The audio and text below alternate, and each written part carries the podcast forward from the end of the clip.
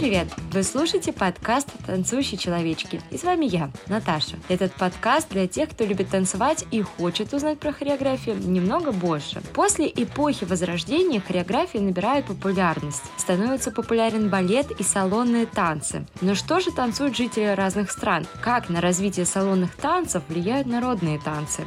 И кто обучает людей танцевать? Разберемся с вами в этом выпуске.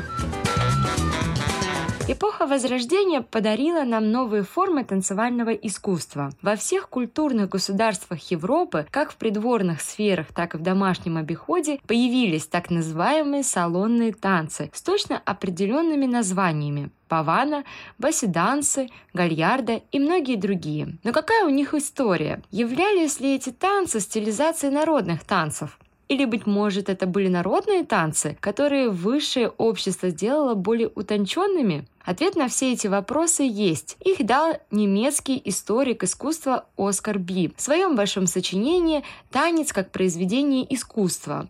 Он сделал подробный анализ развития техники этих танцев с целью выяснить, как один танец последовательно вытекал из другого. Уделяя наибольшее внимание салонному танцу, из которого впоследствии вылилась сценическая хореография, Оскар Би вполне основательно разделил историю развития салонного танца на три определенных периода.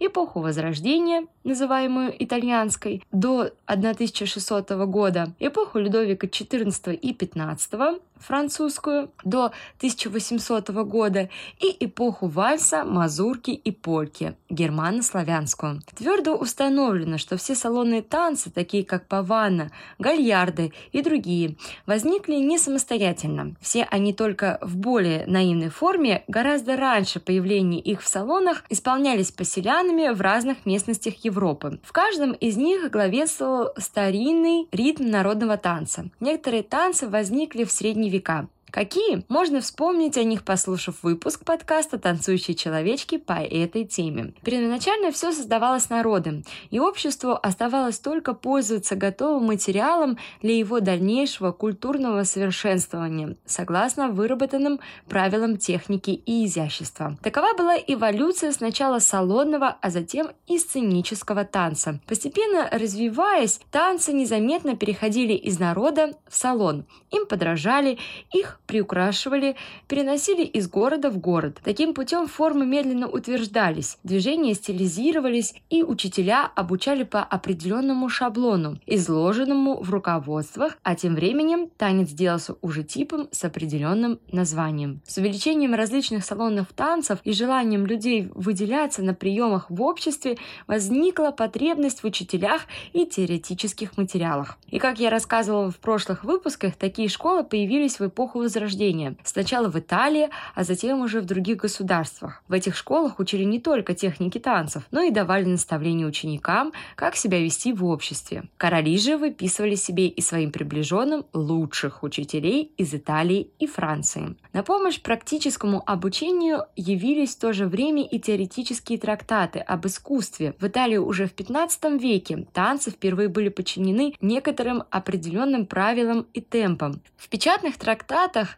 о теории разных танцев оформилась особая азбука, терминология, и положено было начало будущей хореографической грамматики. Предложенные танцмейстерами того времени правила послужили первым основанием, на котором впоследствии развилась более сложная техника хореографии и на публичной балетной сцене. Это были труды уже известных нам итальянских танцмейстеров Кароза и Негри и французского каноника Туано Арбо. Сочинение трех названных лиц ставших в настоящее время уникальной библиографической редкостью, сослужили добрую службу для выяснения вопроса о технике танцев XVI и XVII веков. К примеру, работа Кароза дает наглядное понятие о тех музыкальных инструментах, под музыку которых исполнялись танцы. Танцмейстер Негри в своей работе рассказывает интересные сведения об учителях-танцмейстерах того времени, а также имеется список кавалеров и дам, танцевавших в Милане, начиная с 1509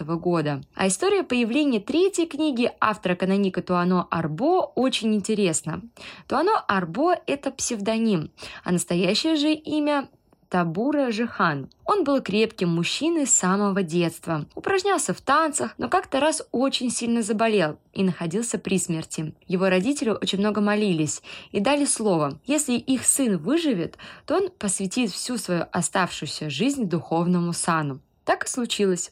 Арбо выздоровел и поступил в монашеский орден. Без особого призвания ему удалось стать каноником, но его интересовали танцы, и изучение античных священных танцев родило мысль создать книгу. Сочинение Арбо, написанное в форме беседы учителя с учеником Каприолем, было названо автором оркесографией и трактатом в форме диалога по которому все лица могут легко обучаться честному искусству танцев. Названные три сочинения служат прекрасным показателем того уважения, которым пользовалось танцевальное искусство в XVI и XVII веках. Хореографией интересовались во всех слоях общества. Звание учителя танцев считалось почетным, и лица, посвятившие себя этой профессии, выделялись своим образованием. Из списка танцев, которые были описаны в данных трудах, видно, что танцы были очень разнообразны. Если не по содержанию то по названию. Благодаря однообразию ритма и такта этих танцев, все они казались очень легкими для исполнения. В действительности же каждый танец требовал обязательного предварительного изучения. Обращалось особое внимание на изящество и на стройность движений, которые должны были совпадать с тактом музыки. От красоты исполнения зависел успех танцора. Это было очень важно, потому что на балах 16 и 17 веков танцевали в присутствии многочисленных определенной, избранной публики, зорко следившей за каждым жестом танцевавших пар. Балы с танцами имели много общего с придворными спектаклями-балетами, потому что танцоры из общества изощрялись в салонах, как будто они были на публичной сцене. Из-за этого танцы на балах и танцы в придворных интермедиях и балетах можно смело назвать родными братьями. Звание красивого танцора в то время нужно было еще заслужить. Оценивалось все и плавность в движениях, и изящество манер, и легкость, и грациозность каждого па. Хоть и издавались учебные пособия по хореографическому искусству, но это мало помогало обучиться тому, что должно было быть с рождения. Но все же научиться грации и изяществу было можно, не без помощи профессионалов танцевального искусства. Благодаря этому хореография продолжила развиваться. Придумывались новые танцы и движения увеличилось количество издаваемых учебников и появлялись танцмейстеры. Хореография была в большом почете и у королей, и у придворных, и у простых крестьян. Каждый мог свободно предаться танцевальному развлечению, красуясь в нем своей ловкостью и грацией. Впоследствии было установлено два рода танцев. Это было сделано в трактатах, о которых мы говорили ранее. Существовали высокие танцы с высоким подъемом ног и танцы низкие, скользящие по земле в два или три темпа. Давайте познакомимся с ними поближе. Низкие танцы к концу Возрождения выходили постепенно из моды, но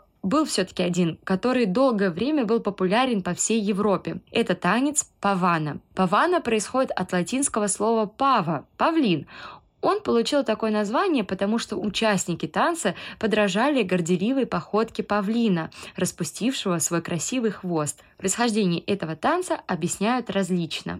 Одни говорят, что родина паваны – Испания, другие утверждают, что этот танец впервые был исполнен в итальянском городе. Наконец, третьи заверяют, что павана чисто французского происхождения. То оно Арбо приходит к заключению, что музыка к паване была привезена из Испании в 1588 году, в конце царствования Генриха III. И настоящей родиной паваны все-таки следует признать Испанию, откуда она была перенесена перенесена во Францию в значительно измененном виде, утратив свой первоначальный характер. Та павана, которую исполняли при мадридском дворе, э, была далеко не так величественна, как при дворе династии Валуа. Ее танцевали в значительно более быстром темпе, напоминавшем даже канарийский танец. Паваны исполнялась одной или двумя парами. Иногда даже ее танцевала пара из двух дам. Во время прогулки по залу кавалеры иногда то отделялись от дам, то снова приближались к ним, всегда с обращенным к ним лицом. Заканчивалась павана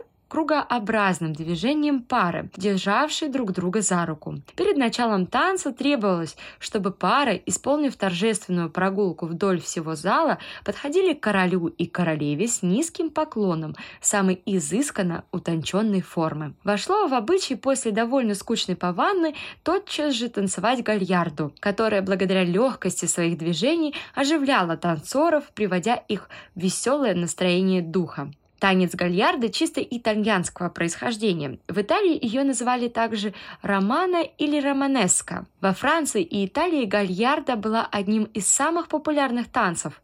Ее танцевали в разных слоях общества. Студенты обязательно ее исполняли на всех своих праздниках. Гальярду в противоположность паване танцевали сверху, то есть подпрыгивая от земли. Этот подъем всего корпуса посредством резкого движения и составил успех